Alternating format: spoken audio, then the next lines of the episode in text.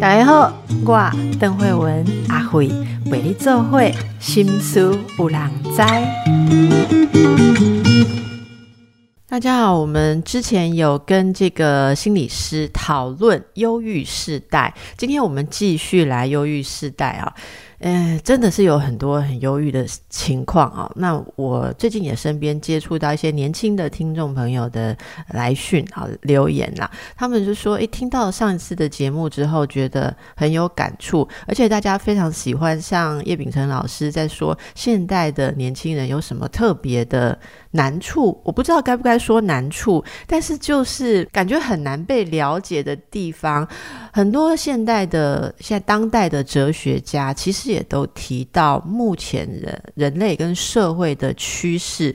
呃，使得每个个人都非常的孤单，非常的忧郁啊。连结为什么会消失？然后出现了很多看起来像是假的连结啊，呃，但是并不是深入，而且没有办法学习或建立真正与人的关系，这些都是非常被关注的议题。我们今天继续来讨论。那我们今天请的是呃。蒲城心理学堂创办人苏炫慧心理师，炫慧你好，哎，邓医师好，各位听众大家好。是炫慧，呃，在面对很多的个案哈，还有你住宿很多，对于刚才我讲的这个忧郁哈，忧郁的主题，忧郁的世代啊，您有些什么观察、什么看法吗？嗯，我觉得某个层面，因为我们过往的时代，可能对于忧郁或忧郁症，其实。理解的不多，然后可能也没有那么，包括我们的环境、家庭，其实对这样子的一个状况或者是心理状态，其实都不是那么的去意识它或觉知它。那现在感觉起来，好像整个社会的环境都在谈青少年的忧郁。我觉得某个程度可能是，呃，青少年的这个呃生命阶段的问题是可以被青少年意识到。那可能青少年也开始能够懂得求助哦。那我我不我不认为说一定是越来越严重啊，而是说人们人呃就是一般现在的人对于忧郁或忧郁倾向、忧郁状态的这个觉知，可能是越来越清楚或者明显，所以他看起来就是好像大家都在这个忧郁或者焦虑的一种处境里面。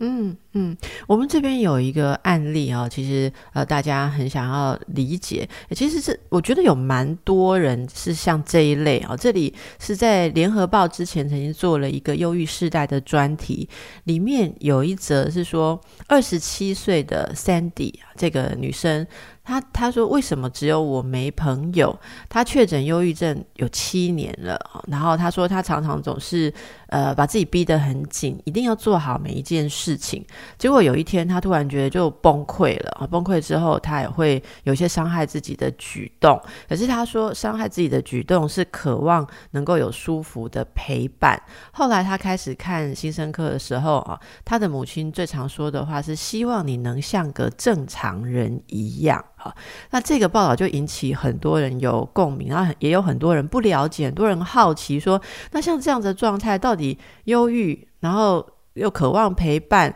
那他不是本来？又把事情都做得很好，为什么呃自我要求高也会忧郁吗？好，那忧郁就是不正常吗？大家都觉得他现在已经被诊断忧郁症了，就不是一般人，然后不知道怎么跟他相处。我想训会在智商中，呃，常常遇到这一些问题，你通常都会怎么跟这些呃当事人或者是他的家人啊，慢慢的协助他们用比较对对自己有帮助的眼光来看这个情况呢？啊，我觉得这个这一个。报道或者是这个呈现，正在显示我们世代上的那个 gap 啊，就世代之间那个心跟心互相明白跟理解的一个很大的距离。那我我自己身在这个距离当中啊，哈，我自己都觉得说，哇，这个是个鸿沟哎，因为我过去在呃协助一些这种。呃，亲子之间的沟通，就像刚刚说的，可能二十几岁的小孩面对一个五六十岁的父母，然后这个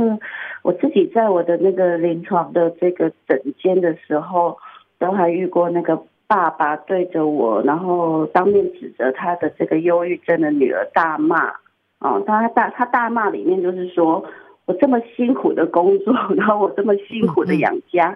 我这么辛苦的帮你们这样子，哦，就是让你平平安安有个家可以住，有一个有好有饭可以吃。你现在在跟我讲什么忧郁症？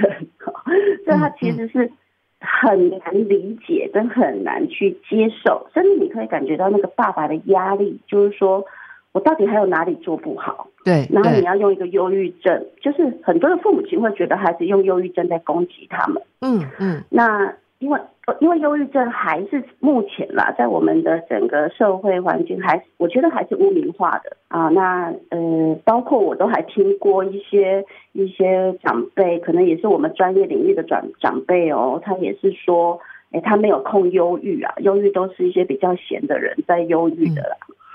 哦，那所以你就知道说，哎，忧郁等于闲，很闲呐，哈，你就你就赢嘞。然后再来就是说，哎，忧郁等于你无能，然后忧郁等于说，哎，你抗压性不够，然后你是你是那种刚刚说的，就是说不正常，哎，所以这个污名化的状况，有些时候当我们的孩子、青少年，他可能。呃，有被诊断也好，或者是他自己有一种感觉、自觉，说，哎，我好像已经越来越忧郁的倾向的时候，哎，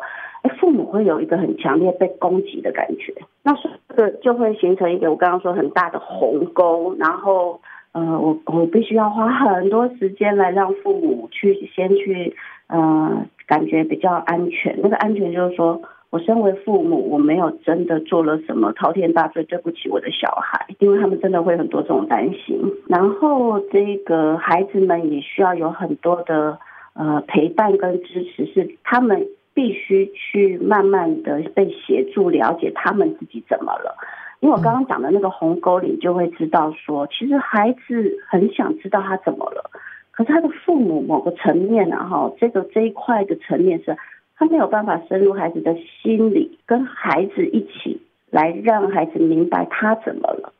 因为他连他所呈现的这个心理的状态，他父母很多都不了解，甚至还是带有我们过去时代的那种比较评价、批评的。那这种讯号、讯息，其实都带给青少年们更大的一个挫败，然后更大的觉得说，他刚刚说的那个心理上的孤立感，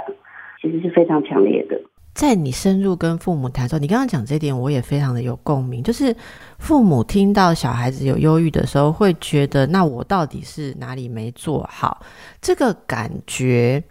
嗯，我我是觉得，身为父母，我自己觉得这是非常辛苦的状况。我遇到很多人都是，呃，孩子先去治疗忧郁症之后，后来可能母亲或是父亲过了几年啊，他说。我也来看医生好了，结果他看他真的看起来，你真的要说他真的也是否符合到忧郁症的诊断，所以这个我我们那就是说，您协助他们呃，可以这个鸿沟可以稍微跨越一点，他们能够彼此了解。那如果能够彼此了解，比较好的状况是要怎么去看待家中孩子的忧郁呢？就是不要觉得那个忧郁是对我的攻击，不要觉得是我做的不好，那那要觉得什么？呃，我觉得有几个层面啦，哈。第一个层面就是说，嗯，可能可以先从孩子跟他的环境。那环境不是只有家庭环境，其实有蛮大的是社会环境，包括班级的同学的相处，或他面对到的师长，或者是他跟整个社会的关系。那现在孩子有一个特殊性，就是网络，网络也其实也可以算是一个社群嘛，哈。那所以就是说，哎，现在孩子可能他在这个呃跟人接触、交往、建立关系的过程，其实已经没有这么的容易，因为我们这个社会现在是比较混乱而快速，那很多的讯息，其实孩子不见得能够分辨那到底是怎么一回事。比如说，哎，有一个人就在你网络上留了一句。非常难听的话，不堪入耳的话，其实孩子没办法辨识那句话到底是怎么来的。那那个人为什么要这样对他？那所以其实他那个环境就变得非常的复杂。那所以如果父母其实呃没有很很多的这个理解，是孩子处在一个这样的环境下，那他可能还是很容易单一解释了，单一的认知判断就是说，哎，这个你们你你生病，或者是你现在。觉得很不开心，是不是都因为我们啊？那这是一个，就是说社会情境的一个变化快速。那第二个就是说，毕竟我们过往的时代，哦，就是邓医师跟我，或者是更早的这些父母亲们，我们那个时代的这个物质生活是比较贫乏，然后大家在那个时代，家庭其实忙着把这个物质条件把它巩固好，然后真的我们也都是一直看着所谓长辈很辛苦，父母很辛苦，然后我们要更认真的去把本分做好，就是说我们还算是一个。在这样子要巩固物质条件或家庭生活资源的这种状态，那现在的孩子，至少以城市型的孩子来说，父母其实在他们一出生的时候就给了他们足够的物质环境，就是他们不用眼睛看到都是一个哎比较贫乏的或者比较不足的现象。所以他们这一个担忧，或者是这一个惶惶不安的心情，其实不用太顾虑这个东西，就是关于物质条件的。但是他们的心理渴求，比如说我听过很多很多我的忧郁症的这个比较年轻的族群，他们就说他们小时候的经验就是常常是一个人在家里，那就算有一个手足好了，可是跟那个手足也没话讲啊，因为父母很忙，忙到可能十点、十一点、十二点才回家。那也没也没别的人了，就是说，可能从上小学开始，就是，哎，手足互相啊，把把两个人就是一起回家，可是回家之后就两个人各做各的事，那所以他们的成长过程其实很少有跟心灵有关的一些接触活动。那空嘛，哈，空虚，或者是哎，没有人跟我讲话，我的发生的事情好像也没有人会注意我、关心我，那这个就是一种心理的一种孤立。啊，孤立又匮乏。其实我我我认为，如果在这种情况下，其实青少年开始觉得内心有蛮大的一个呃不安定感，没有办法支撑自己。我觉得这个现象就变得非常合理。嗯，好，那所以我就会觉得说，父母是不是也可以去回看这个孩子成长的过程里面，我们是不是在给予他心灵的接触，或者是心灵方面的一个呃增添他的一个自我的。呃，力量也好，或者是自我内在的一个对自己的认识，这个互动上、活动上，其实都是比较少的。对，薛慧，你刚刚讲到的，我回想起，就是我们的惨绿少年哈。那你，我我我想就拿你我来讲好了啦。好，呃，那我们自己小时候或是当青少年的时候，其实也没有很多机会是。父母跟我们有很多心灵的沟通或是支撑吧，你你也没有，我也没有哈。那但是我们我们好像找出了某种自己生存的方法，哦，对吧？哦，这是一面，另外一面，其实在我看到的案例里面，有很多人父母跟他讲话的时间看似很多，但是都没有谈到心里去，就没有共鸣，就是那个。嗯，然后父母自以为说，我整天就像像我有遇过一个例子，这个妈妈她说，我整天都是在搞他们的事情。好，就是搞他两个小孩的事情。所谓的整天在搞，就是他对于孩子今天有什么活动，明天准备什么考试，呃，下礼拜什么比赛，他是了若指掌。可是当他女儿说发生说有呃发被诊断，他他后来觉得女儿很非常难沟通，然后情绪很不稳定，他真的很难以置信说他这样子的掌上明珠要去看精神科。看了之后，医生跟他说有有忧郁、焦虑啊，还有一点这个就是人格方面的这个。呃，特殊的状况，所以他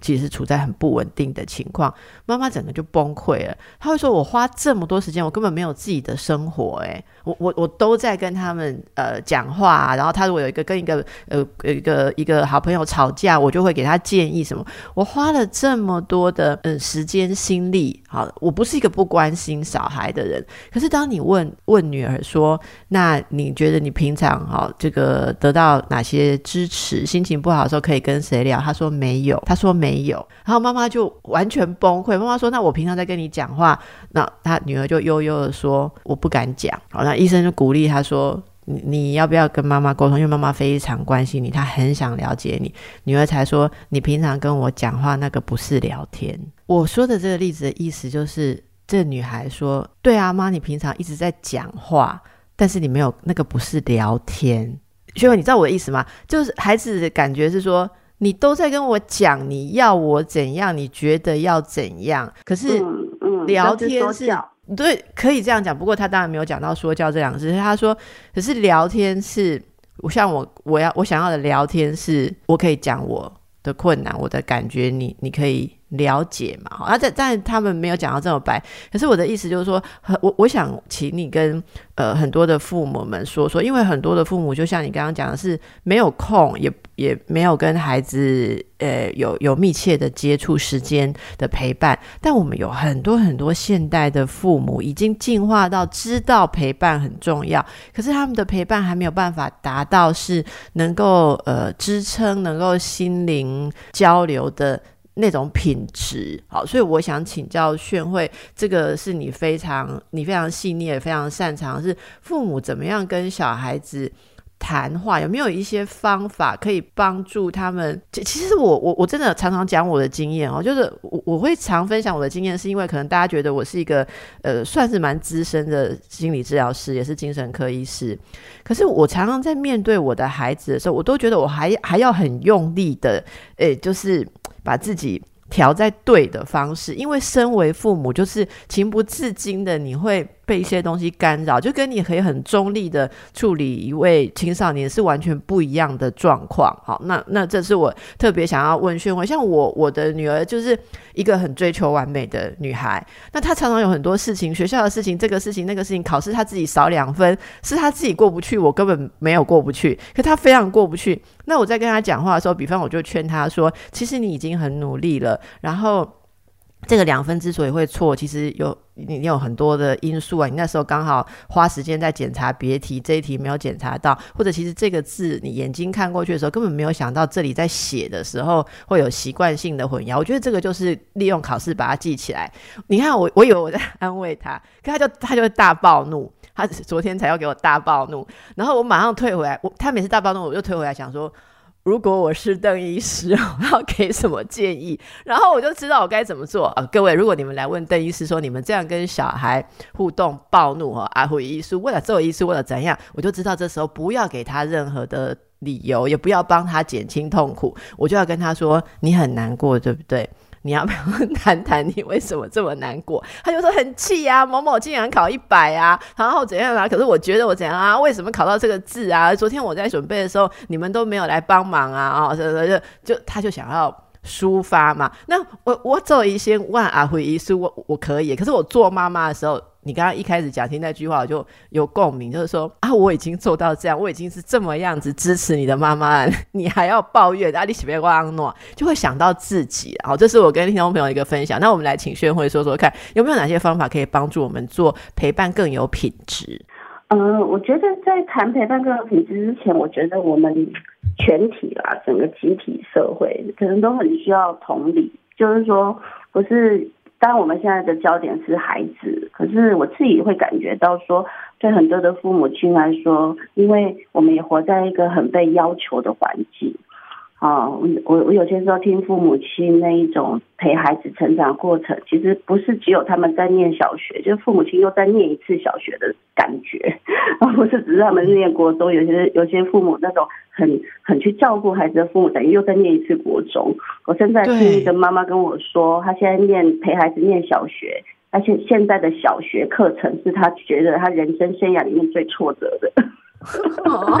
她都已经念到博士了。他现在都是在念博士，他都说现在他陪孩子念的小学课程是他一生里面生涯里面最挫折的。哎，炫慧，炫慧，你讲到这个，我我我说一个例子哈，让大家轻松一点，你也轻松一点。我跟你说哈，一块蛋糕可以切四块，有五个蛋糕，总共可以切几块？请你把算式列出来。哦，算式列出来。我们有五五块蛋糕，每一块切四片。那这样总共有几片蛋糕？题目是这样：我们有五块蛋糕，每一块切四片，切成四片，我们总共有几块蛋糕？不是二十片吗？不是，不是。答案对，你算式要写，算式要算分啊！你算式写一下，算式是什么？嗯，就是我们有五块蛋糕切成。好，你看炫慧就资优生呐。我跟你讲哈，我女儿考考卷拿回来，她说：“妈，五乘四等于二十，为什么被老师扣两分？”我说。没有错啊，五乘四等于二十啊。我们有五块蛋糕，每个切四片，而不是五乘四等于二十嘛？我跟你说哦，我我真的是当年是国家鉴定的数学资优生保保送高中，你知道吗？我真的讲了，等一下把我人家把我追回我的资格，我高中要重考。我跟你讲，我我看不出来那个，我看不出来那个算式哪里错误。然后我我女儿就是说，一直说不知道为什么错，不后来怎么办呢？可以问老师呢？问老师，老师说。不是啊，妈妈，这个就是四乘五，就是炫慧这资优胜利的展演哦。我你说为什么错？他的题目就是你要跟着逻辑走，他告诉你前面是什么，你要一是什么，对，对，所以它的应该说有一个有一个乘数跟一个被乘数哈，所以我们主体是四片的东西有五个啦，好，四四片的东西有五个，所以要四乘五。你看，所以。各位听众朋友，你有感觉做挫折哦？我们管你是博书还是识书还是什么书啦，哈，你就是去找这个教育越来越精细。我我说真的，不知道是对不起以前的数学老师还是这样。我以前总觉得答案对就好了，管他乘过来乘过去哦。可是现在这个就扣两分哦。所以你你刚刚讲，我只是讲个笑话，让大家感受一下，父母跟着孩子一起学习，一直成长，你一定感到挫折的，一定的。对，那所以包括说，这个还是你陪着孩子的过程中的挫折。那还包括说，整个社会规范跟社会讯息，它会无形有形，一直给父母很多的呃期待，或者是父母很多的这个标签啊，还有很多的框架。那所以很多父母其实他们，他特别是我，我觉得那一种有群的父母亲，特别是妈妈团体啦，那里面是不是有很多，就像我们刚刚说的，哎，如何做到品有品质的陪伴，然后如何怎么样增进跟孩子的关系，如何跟孩子当朋友，因为这种讯息是非常多的，所以很多这种自认为也是在学习成长中的母亲，她其实也会把这些讯息一直都背上来。很像他自我要求的另外一个另外一个标准或另外一个条件，嗯嗯，那他们也都很想做到，他们也都积极的成长中。可是只要回到在孩子身边，还回到跟孩子的关系里面的时候，他们无形中，刚好我觉得那个东西很复杂，可能以心理动力来说，那个太复杂。就是说，他们可能一来觉得自己都在成长，都在努力，都在学习；那二来就是说。他们自己也活在一种压力跟一种很大的一个社会要求中，那所以他也很难放松嘛。他他其实有压力，他可能也不自知。那我们都知道，就是说为什么我们刚刚那个邓医的意思就是说，哎，我其实要先把我的这个位置调整，然后我先要把我那个自我要求先放下。就是这个调整，我觉得本身它的难度很高，因为很多的父母亲。其实连他自己都没有体验过什么叫做被有品质的陪伴。对啊，对对，所以的父母亲呃推荐这个炫慧心理师哦，很多很多的著作，把自己好好的锻造一下哈，好独立锻造一下，好好的把自己这个在在修理好或准备好了，这个准备是每天都要进行的。呃，所以你也有的确有很多在处理的个案，在帮忙的个案，其实你会知道他的父母其实全家都会陷入一种压力，对不对？哎，对对，这这是我其实看到觉得蛮蛮难过，或者是蛮心疼啦。不要讲难过，就是说。我我会觉得它是一个集体的社会的一个情况，那只是差别是他们没有到我们这些专业者面前。我认为有很多的家庭其实也都在这个有点像水深火热，或者有点像是低气压的状态，只是他们可能还因为某一种原因，他们没有让自己铺露出来。但是如果你整体台湾的社会情境处境来说，我觉得这样的家庭应该是多数啊。我也相信呢，你这样讲，我也想到说，为什么大家之前在谈那个年轻学生坠楼事件啊，然后什么到底是不是高楼啊哈，还是其他的因素，大家会那么样的，应该说很多人都会很有感哈，啊，那也有也有一些中间的呃说法，让大家觉得群情哗然这样。我是我想是看到。呃，关注放在年轻人或特殊的族群上，说他们有忧郁的时候，其实所有人也是都会被勾动，所有人都会觉得说，那我呢？我嘛西呀，哈，我我也是很忧郁，我其实是靠什么撑过来的？我没有那么奢侈，可以去有那么多的余裕去关注自己的情绪，好，所以这个事情其实也可以跟呃炫慧请教一下，这是大概这几个月，就是其实也不是只有这几个月，陆续就会有一些年轻学生啊，像坠楼的事件。那嗯，也也有一些，我们有一些看到一些资料啊，哈，就是呃，像卫福部哈，卫福部就有有说有这个心理健康司司长，他就曾经说，儿权公约的国际审查会议哈，这边呃看起来是青少年都是冲动型自杀，加上随处可见增多的高楼，才会使坠楼轻生人数增加哈。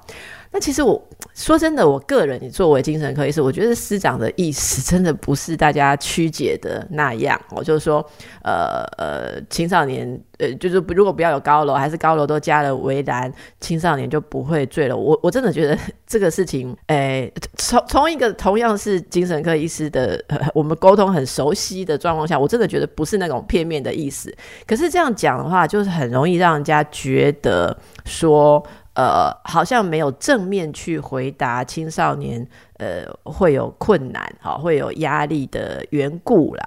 所以，所以到底这个东西，青少年的忧郁是都个人因素哈，自己没有调试好，还是我们有一种可以比较社会观的呃角度哈，可以帮助大家一起来接住。这个有个人困难，我我有时候我们个人有困难，我有时候个人也有困难啊。但是我觉得我处在一个社会是很支持的时候，我很容易觉得我不孤单嘛。那可能哦好，比比方说，我觉得我也曾经有过呃当新手妈妈很低潮、忧郁的时候。可是在我当妈妈的那个时候，诶，这种。书籍啦，或是网络上的文章，认为说一个习惯当职业妇女的人，一旦当了全职妈妈以后会有哪些困难？其实资料非常非常多啊，朋友有都会转给我，然后周边的人你一讲说，大家都啊知道了哈，诶，然后你久一点没有出来关心的电话就会来说，你该不会是在忧郁吧？哈，你怎么都没有出来啊？你因为最近刚当妈妈，应该有很多困难，大家就 suppose 你有很多困难，而且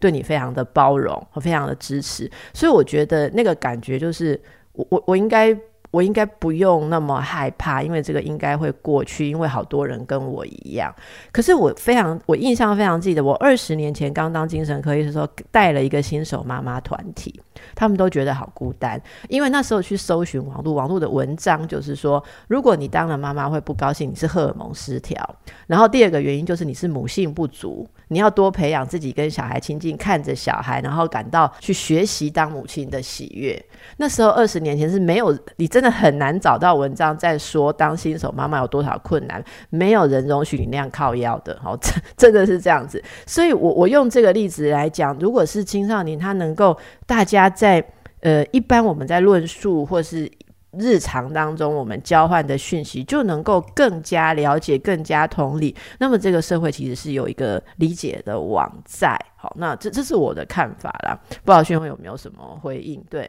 嗯，我认为社会支持，或者是你有一些社会群体的归属，包括可能你因为不同的身份跟角色，你有不同的所谓的。呃，社会上面的连结哦，就是那个群也好，或者三人以上都可以算是一个小团体。我觉得这个这个是非常重要的事情。那当然不是说呃坠楼的孩子都没有这些关系，而是这些关系可能没有办法在那个时间点或者是那个情境下他连接得到。我甚至在认为说这一些孩子也不是说哎真的。真的说结束就结束生命，而是他可能之前也都尝试过很多的不同的尝试，网络的啊，或者学校的辅导老师啊，或者是诶周围的一些他的比较亲近的朋友。那只是说现在的时代，他所承受的那个心理的压力，以及那个各种我们刚刚谈到的难处，那个难处有些时候很难启齿。嗯，我不知道邓医师有没有这个觉得，我自己有一个觉得感慨啦，因为我做这个工作也做了二二十多年嘛，那所以我从以前，我觉得以前的人跟人之间比较能够做一些倾听，呃，当然有品质的陪伴或者共鸣，可能还没有办法很很很到位，但是至少那个倾听就是说，想听听看你发生了什么事。然后想想知道你的生命历程呢，或者是哎你你生命的生活遭遇这样，可是现在的人都会有一种说，你不要说，你不要告诉我，我自己压力都很大，你不要说你的事情给我听，就是包括家人之间啊，伴侣、亲子之间，其实都有这个现象。那所以就会讲到说，哎，我们现在的社会网络或者是社会支持群体，其实有些时候会过于变成表面化，那反而说他进入这些人际的，他反而觉得是另外一种扮演或者是另外一种伪装的时候，甚至一定要强做某一种形象出去的时候，就有些人会觉得他更疲惫，或者是更耗竭、更消耗。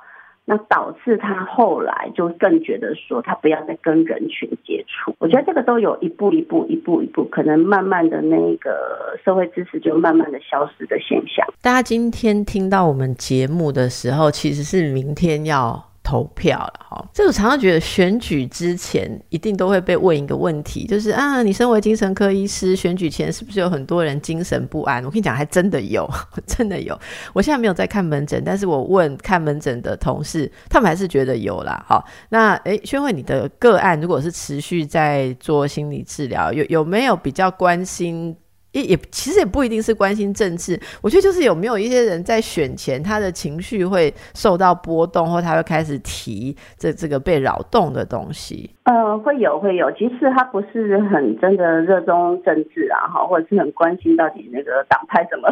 但是确实有，确实有，因为他毕竟我们人活在情境中嘛，所以整个社会环境，呃，其实人的那个敌对、敌意，哈，还有就是说那个纷乱。嘈杂，然后我们我们又是一个蛮害怕没有一种秩序感的一种一种生命状态，